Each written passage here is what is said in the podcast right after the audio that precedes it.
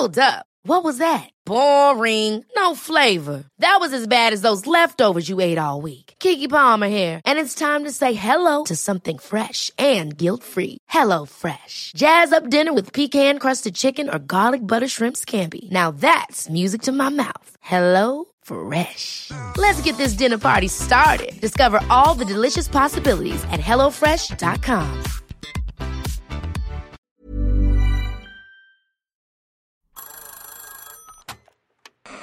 Hola. Hola. Hola. Hola, hola. ¿Estás ahí? ¿Quieres saber lo que está pasando en tu país y en el mundo en pocos minutos? Te lo cuento.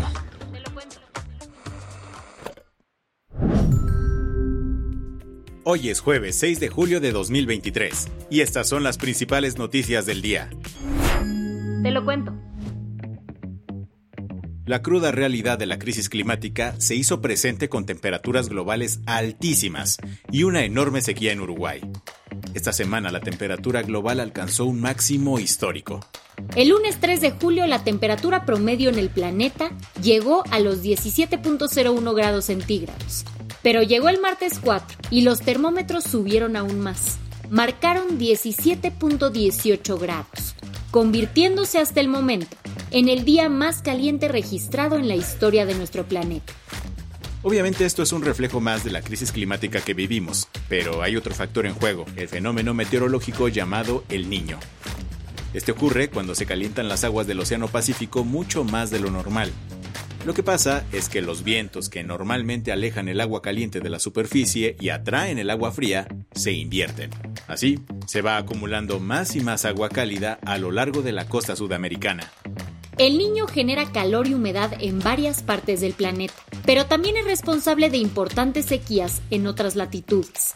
Un país que sobre todo está batallando con esto es Uruguay. La tierra charrúa está viviendo su peor sequía en 74 años. En la costa de Montevideo, las cuatro principales fuentes de agua están siendo afectadas. Según Gerardo Amarilla, el subsecretario de Medio Ambiente Nacional, la escasez obligó a las autoridades a usar aguas de otros ríos. También por las bajas precipitaciones y por la falta de lluvia, este, hubo que mezclar eh, el agua dulce que venía de la cuenca alta con el agua este, con bastante sodio y salubridad que venía de abajo, y eso generó que hubiera un cambio en las condiciones de agua que se le provee a la gente. La situación es tan crítica que el sistema de abastecimiento de agua potable de la región metropolitana está operando por debajo del 1.5% de su capacidad.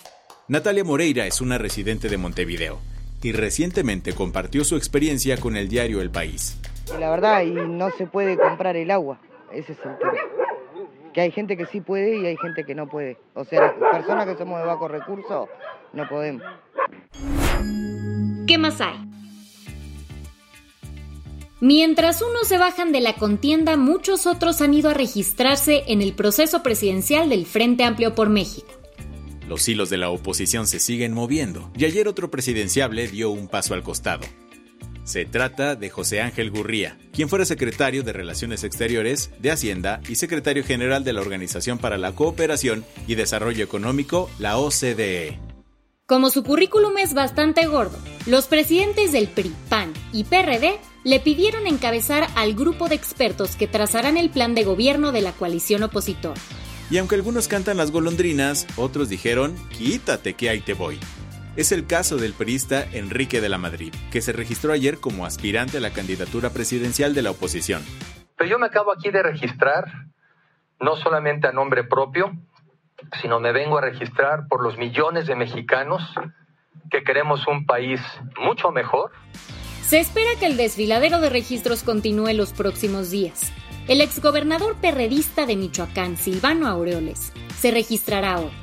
Mientras que el exgobernador panista de Tamaulipas, Francisco García Cabeza de Vaca, lo hará este viernes. Esto pese a que durante su gobierno le giraron una orden de aprehensión por presunta delincuencia organizada, misma que después fue cancelada. También se espera que Beatriz Paredes y Miguel Ángel Mancera vayan a registrarse el fin de semana. Las que tienes que saber. Un autobús de pasajeros con rumbo a Yosondúa, Oaxaca, se cayó por un barranco en la carretera Magdalena Peñasco.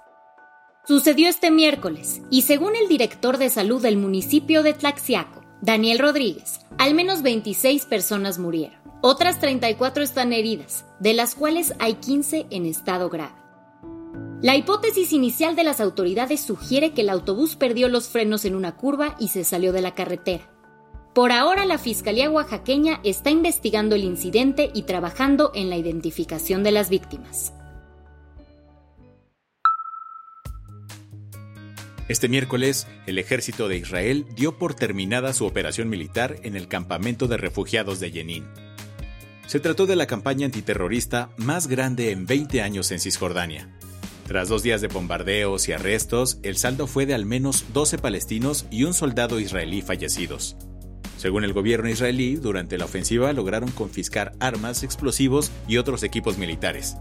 Mientras tanto, los palestinos en Jenin se unieron en un funeral masivo para rendir homenaje a los fallecidos, mientras que miles de personas comenzaron a regresar a sus casas tras abandonar la zona en medio del operativo.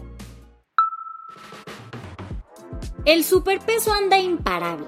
Y es que ayer el dólar estadounidense se intercambiaba por 16.98 pesos mexicanos.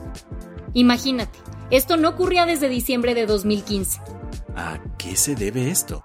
Un montón de factores, como el aumento de los envíos de remesas, un boost en el turismo extranjero a México tras la pandemia, y el nearshoring como se le conoce al trend mediante el cual muchísimas empresas están mudando a México para tener su producción más cercana de Estados Unidos. Todo esto ha provocado que entren más dólares al país de los que salen, fortaleciendo al peso. No fue un día cualquiera en Wimbledon.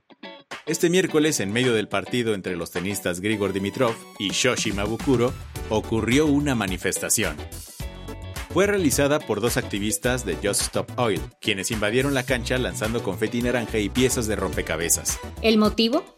Exigirle al gobierno de Reino Unido que deje de tramitar nuevas licencias y permisos para la extracción de combustibles fósiles. Pero eso no fue todo. Lo mismo ocurrió en el juego entre las tenistas Katie Bolter y Daria Saville. Al final, los organizadores del torneo tuitearon que tres activistas fueron arrestados. La del vaso medio lleno. Un estudio liderado por investigadores de la Universidad de Murcia propuso una estrategia para optimizar la producción de energía eólica y solar Gracias a su innovadora herramienta llamada Climax, lograron identificar las mejores regiones para aprovechar al máximo ambas energías.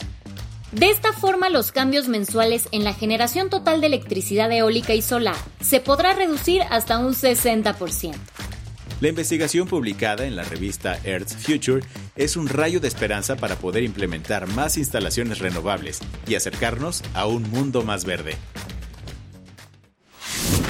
Con esto cerramos las noticias más importantes del día. Yo soy Andrea Mijares. Y yo soy Baltasar Tercero. Gracias por acompañarnos hoy en Te lo Cuento. Nos escuchamos mañana con tu nuevo shot de noticias.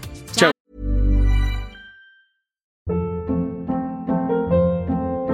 Hold up. What was that? Boring. No flavor. That was as bad as those leftovers you ate all week. Kiki Palmer here, and it's time to say hello to something fresh and guilt-free. Hello Fresh. Jazz up dinner with pecan-crusted chicken or garlic butter shrimp scampi. Now that's music to my mouth. Hello Fresh. Let's get this dinner party started. Discover all the delicious possibilities at hellofresh.com.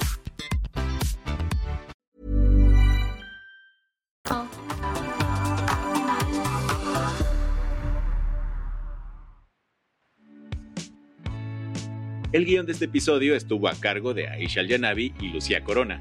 Paula Gándara es la editora del guion y la dirección editorial es de Sebastián Ermenger. Gelúe Santillán es la directora creativa y el diseño de sonido está a cargo de Alfredo Cruz.